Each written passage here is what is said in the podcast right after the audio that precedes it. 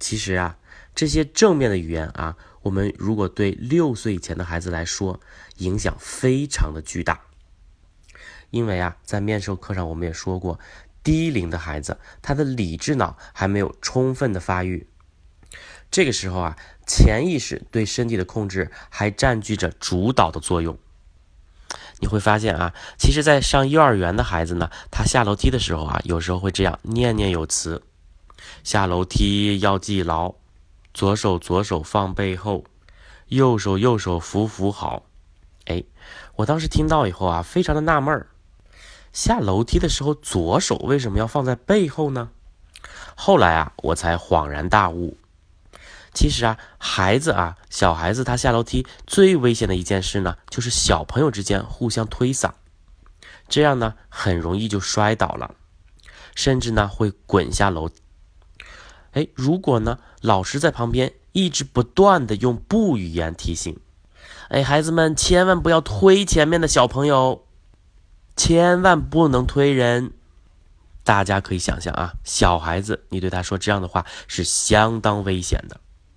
因为所有的小朋友们潜意识里面只听到一个字“推”，所以啊，从现在开始，请大家直接把希望小孩子做的事，用正面的语言编成口诀。这是育儿当中一个非常聪明的方法，请大家不要小看这样一个口诀，这可以解决孩子安全的大问题。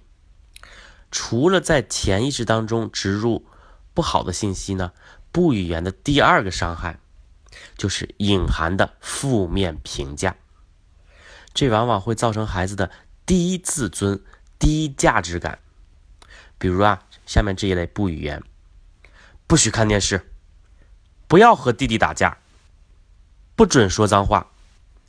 不语言的背后隐含的意义是。我是权威，你必须听我的。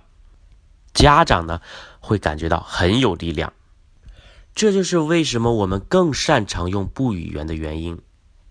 但是孩子呢会被剥夺归属感和价值感，长此以往呢，这类语言就会让孩子越来越缺乏信心，缺乏勇气。那么我们怎么用正面的语言来代替这类不语言呢？我们可以用。请说礼貌用语来代替，不准说脏话。我们以后可以用“请放下手机”来代替，不准玩手机。我们可以说“一吃完饭就可以看电视”，代替“不吃完饭你就别想看电视”。那不语言的第三个伤害就是，当我们说“不”的时候啊，往往带有负面的情绪，比如说生气、烦躁、焦虑、担心等等等等。上过面授班的呢，你都知道镜像神经元的作用，那孩子也同时会产生刚才那些感受，于是孩子就会退缩，于是孩子就会叛逆，特别是青春期的孩子，如果你对他说不语言，他会更大的叛逆。从这个角度看呢，不语言不仅仅是甲醛。同时呢，它是带有传染性的。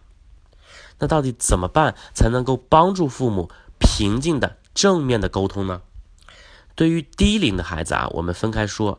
与其你强调不能多吃糖，你还不如买一本《牙齿大街》之类的绘本来和孩子读一下。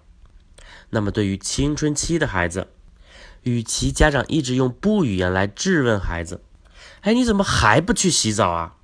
还不如平静地问一下孩子：“哎，请看看你的日常管理表，现在该做什么事儿了呢？”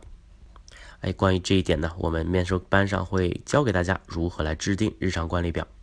或者呢，你与其一直威胁孩子，你再打游戏，你再沉迷游戏，我以后什么都不给你买了，还不如平静地指指手表，你要沉默的坚持，进行无言的提醒。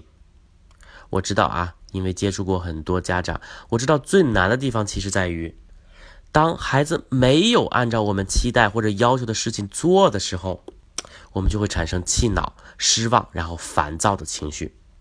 那又当我们处于负面情绪的时候，我们就忍不住用我们最习惯、用最能表达我们权威和力量的话，用这样的方式来应对孩子。这个时候呢，不语言就会脱口而出。所以啊，大家觉察我们的情绪，这才是最重要的。所以我为什么才说觉察自己，你才能看见孩子。下次再遇到这种情况呢，你要先让自己冷静下来，这一点非常重要。那关于情绪管理，我们在后面的课程当中呢，会继续来探讨。好，这就是不语言的伤害。